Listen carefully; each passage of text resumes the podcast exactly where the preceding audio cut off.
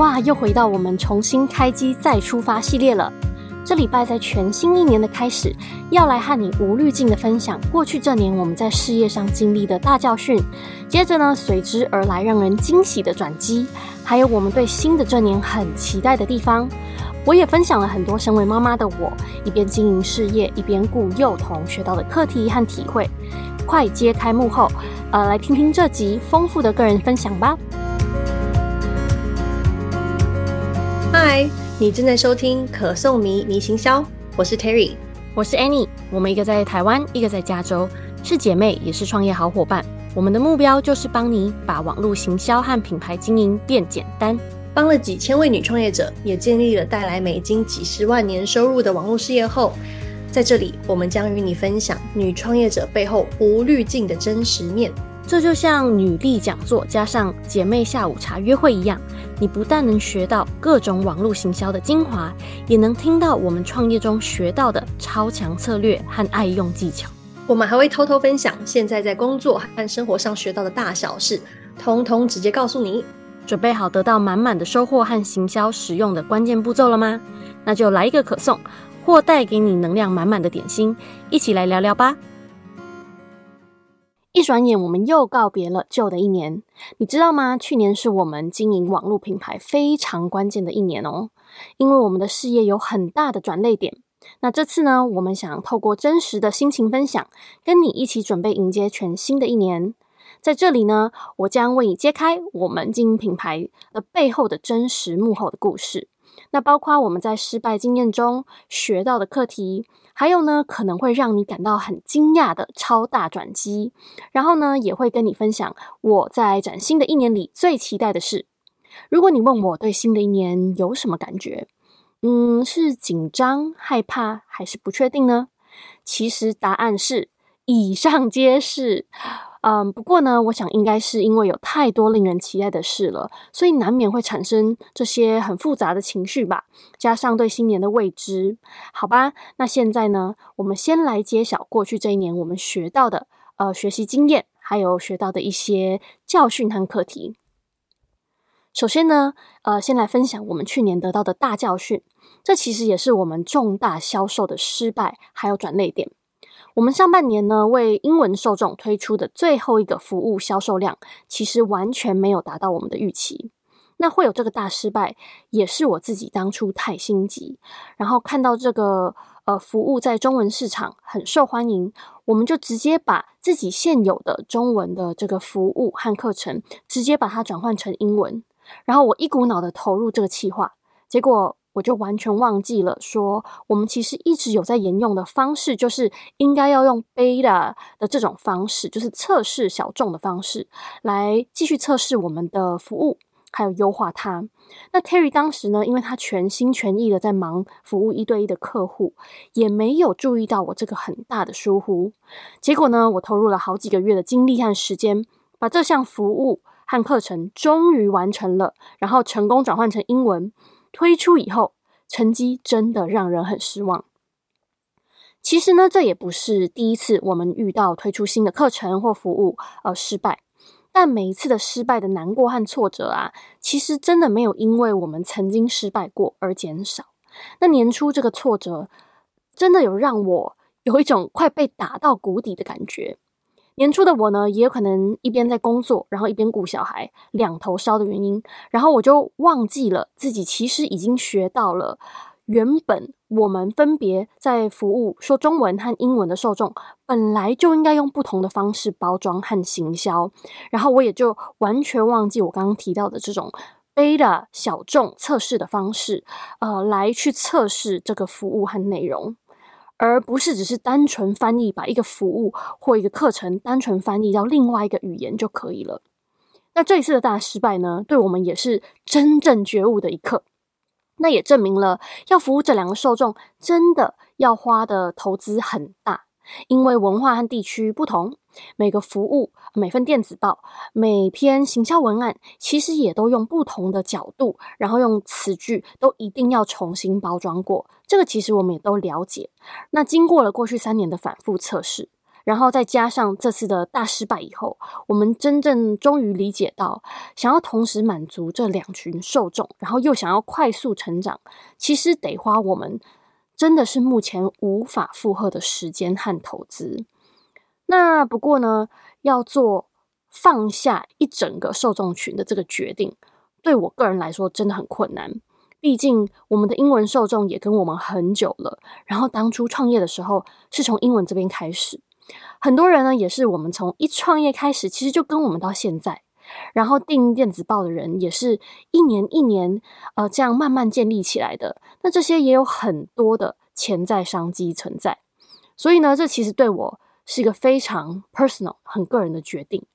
呃，那因为就是这么多年来，我们的心血和成绩都是在建立这一个英文受众的里面，所以呢，要放下。对我来说也真的很困难。然后呢，我们还面临了一个问题，就是我们其实一直以来都是先产出英文，然后再翻成中文。毕竟我个人习惯的是从英文这边开始创作，然后接着再请团队很费力的润稿修饰。那我上一次呢，用中文写作其实是国一的时候，然后我那时候对自己的中文，嗯，在年初的这个这个点，真的对自己很不自信。然后反复的不断思考，到底要怎么样有效率的快速产出中文的内容。然后呢，失败以后，因为也需要整理思绪和我的心情，我还特别去旅游了一下。那回来放了嗯两个礼拜的假以后，又经过好几次和 Terry 的讨论，也和其他也有事业的女力，然后反复和我一起思考。那他们呢，也提醒了我说，这个决定啊，不表示完全放弃。而是可以用暂停的角度来面对，也因为呢，一直以来有透过电子报来好好收集我们的受众名单，未来呢，其实还是随时能重新启动英文的市场的。然后他们这样子一点醒我，我就觉得说，诶，我好像更能够更轻松，然后也更容易的可以暂停，然后放下。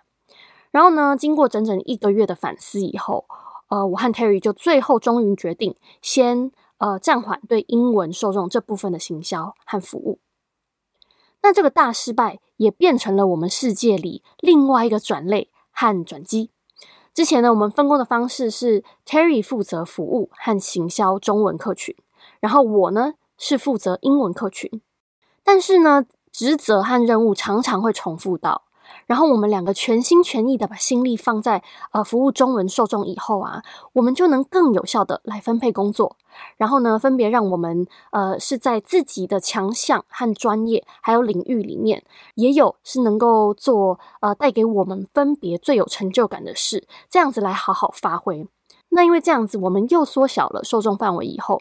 去年的下半年，我们也看到品牌的曝光率和受众的互动率都在短短半年。成长了将近两倍，那也因为这个关键的改变以后，我们也才终于有时间开始受众已经敲完两年的这个 Podcast 可颂咪咪行销。我们也很深的感受到，失败尝试开启机会的门，真的。然后呢，真的只有放下，我们也才能够体会更多的成长。所以这个呢，我个人在前半年，然后加上去年的一整年吧，就是有很深的体会。那再来呢？下一个课题就是 Podcast 成功上架以后，我遇到低潮，因为我们花了很多时间计划好一系列的行销步骤，然后呢，也已经有很支持我们的呃忠实受众群。那 Podcast 呢，在年中成功上架，然后之后快速成长，甚至呢，在上架的第二周就立刻超出我们的预期哦。但是呢，也就是在那一周，我一把。第一和第二个系列总共八集完成以后，我就突然感觉很空洞。然后呢，我立刻开始担心，我还有什么事情没有做？那下一个系列的主题是什么呢？还有，呃，我还能够这样子持续产出内容多久？那因为各种的负面情绪和压力就开始出现，然后我就陷入了一个自己的低潮。那这个时候，Podcast 也才刚上架第二周，诶。那当下也不确定压力到底是从哪里来的，然后我就不断的心想，如果我在快速完成下一个系列的内容，是不是心里就会感觉好多了？那其实呢，就不是一个很好的 cycle，因为呢，我就会变成一直得要去朝下一个还没做的事情前进，然后不断的不知道在追赶什么东西。那一周呢，我的另外一半和我送儿子去托儿所以后，在回家的路上，他问我 p o d 成绩如何，然后我就很平淡的告诉他，我们已经超出当初预期的呃收听下载的数量。然后他用带着很开心的语气，就建议 Terry 和我应该至少给自己放一天假，来好好庆祝，然后享受一下。那我一听到他这么说，我就惊觉我自己一直专注在我还没完成的事上，然后完全没有意识到 Podcast 上架了这件事情，一直是我们呃前两年一直很想做的事情。我们终于达成了这个目标，成绩还超乎预期。然后我就没有意识到说，诶，这些都是。很值得庆祝的事，我完全没有想到要停下来休息一下，为自己感到得意，然后反而是用一个嗯很缺乏的心态吧，一直去关注说，一直去 focus 我还没有达到的目标，还没做完的事。但是呢，你和我应该都知道，世界上永远都会有我们还没做到的事。所以呢，如果我一直 focus 关注这些事，人生就会。真的是充满担忧，然后还有压力，然后一直觉得自己落后的这种负面情绪，总是追着自己的下一个目标的后面这样子在跑。那当我察觉到自己这个不健康的心态以后，我就立刻在行事历上设定一天休息。那现在呢，和 Terry 也时不时点出彼此达到的目标，来鼓励对方，也互相提醒要记得庆祝自己的大小胜利和休息。那老实说，这对人生前二十年总是有休息就是种偷懒的这种病态想法的我自己来说，真的很难。因为我在年轻的时候，真的就是有这种不是很好的心态，总觉得自己每次休息就是偷懒的一种表象。那如果呢，你对自己也是有点严厉的话，或许你会有同感。但是呢，现在 Terry 和我都有共识，就是每一季我们都很支持对方，至少要给自己两周的休息时间，去自己想去体验的城市旅游和休息，然后顺便呢，也给自己注入更多的创意，还有新的想法。接着下来，我遇到的第三个关卡跟挑战吧，就是工作量真的是意外超过负荷。我们在发展 Podcast 计划里，有一部分呢，就是要利用去别人的 Podcast 来当来宾访谈，然后透过这样子的访谈来提升曝光率，吸引适合的受众。那这个计划是从九月开始进行，我自己也没有料到，大部分的合作机会和方案时间全部都有回复，但是都挤在十月和十一月。那也是我家人预计要来探访的时候，来拜访我们的时候，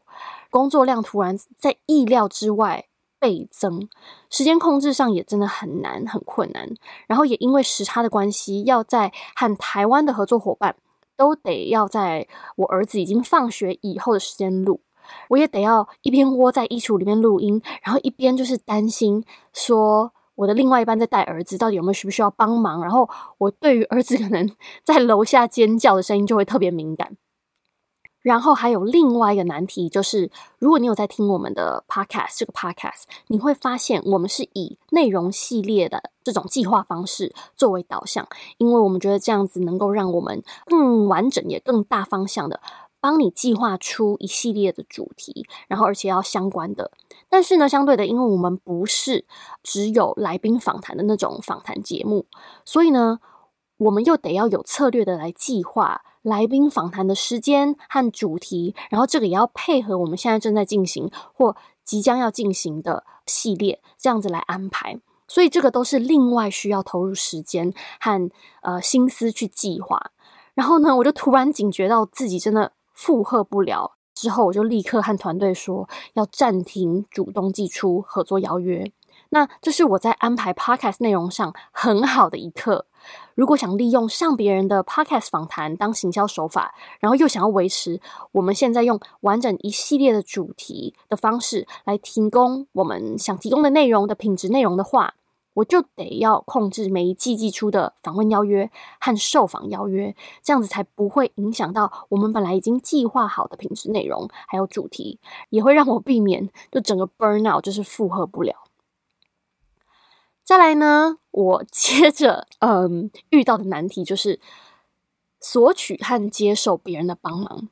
年初呢，我和另一半一边带小孩，然后一边全职工作，真的很累。我们就是这样带他带到十八个月大。那在美国呢，一方面不好找保姆，一方面呢也是我自己放不开。但因为在家工作，也在家带小孩，自己心里预设好了这种 routine 作息，其实每两三天就会因为小孩就是被打乱，然后唯一能够好好工作的时间，就是小孩睡午觉的时间，或者是我和另一半交手的时间。那每天感觉自己工作都是落后的，体力呢跟专注力其实真的就不是很好。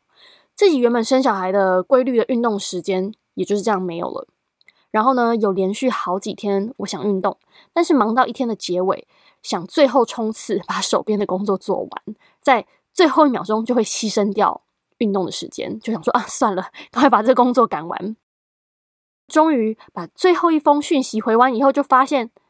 啊，就没有时间运动了。然后我还记得那个很无助的心情，就是自己想做，但是就做不到的那种感觉。我自己不但觉得工作没做完，然后连短短十五分钟的运动也做不到，就是感觉真的很无助。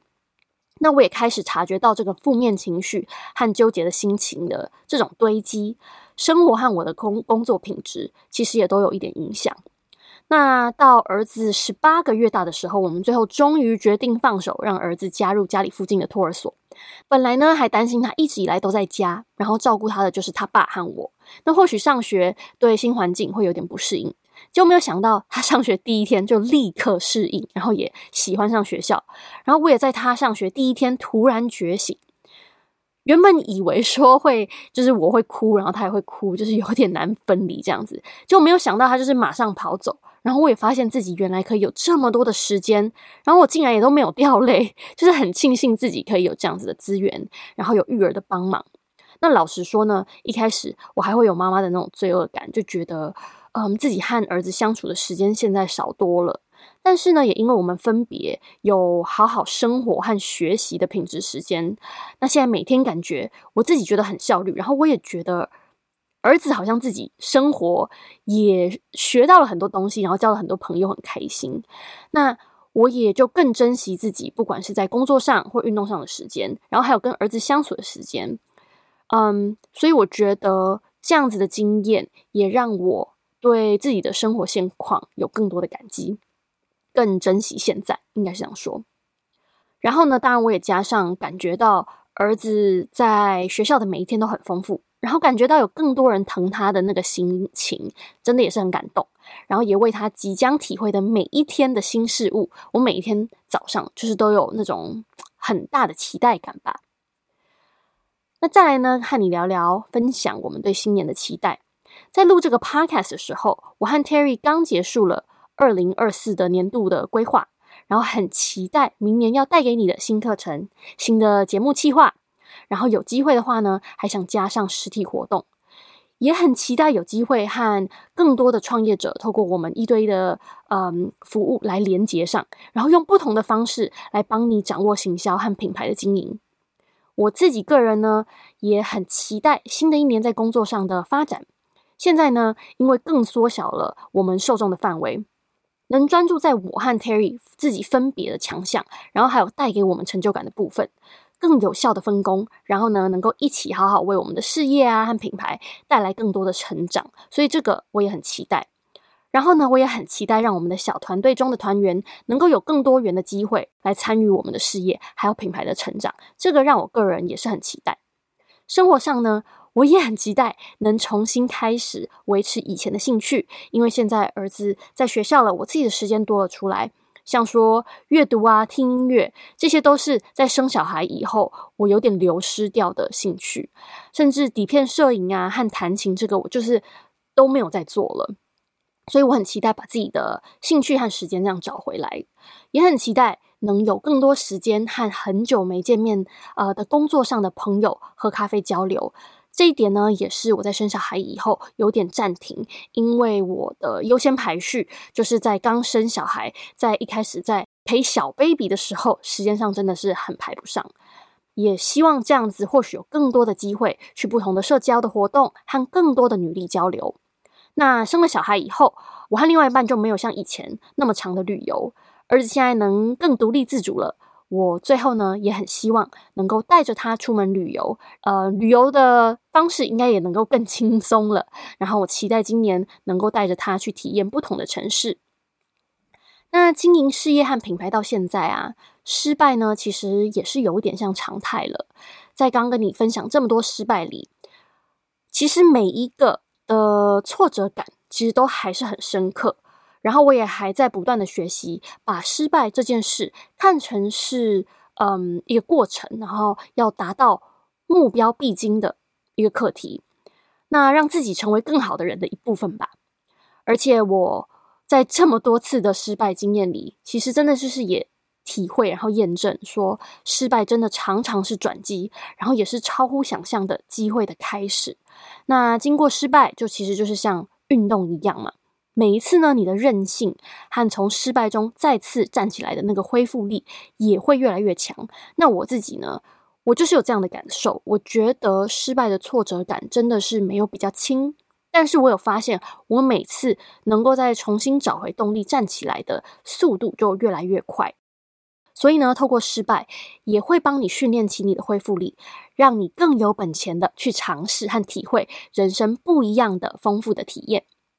那刚一开始提到的，对于这么多的新计划和改变，毕竟也都是有失败的风险。那我也是有感觉到紧张、害怕和不确定。不过呢，也真的是对这个呃新想法和计划有很多的期待，然后甚至有一种快感嘛。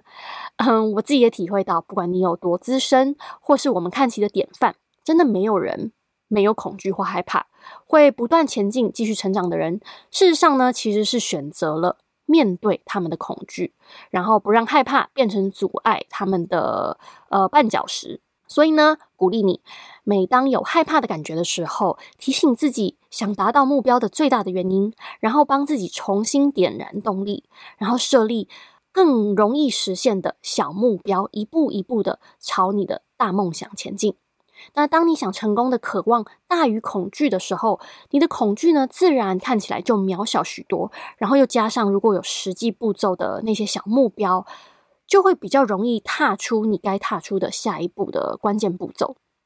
那对于新的一年呢，新的人事物和有任何不确定的地方，让我们一起用更盼望的心来迎接他们，然后呢，呃，让他们为你带来新的体验吧。好啦，这集就到这，跟你分享了好多我们的幕后，不管是我个人或工作事业上，嗯的大小事。如果呢想要重新复习一下，也帮你把这集的连结附在 show note，你等等可以去看看。那我们重新开机再出发系列的下一集呢，我们要来分享要培养好习惯，实现新年目标的大关键，就是先放下你的完美主义。身为有不太健康的完美主义的我。要来和你分享比较私人的经验，和你一起探讨如何不要对自己这么严厉，然后呢，用更开放和坦荡的心态来设立你的目标，让你能更轻松地养成你想要养成的好习惯。如果你和我一样有不断追求完美的倾向的话，你绝对不能错过这一集。让我们一起学习放下完美主义，用对自己更好、更健康的心态来迈向成功的新的一年吧。谢谢你收听可颂迷迷行销。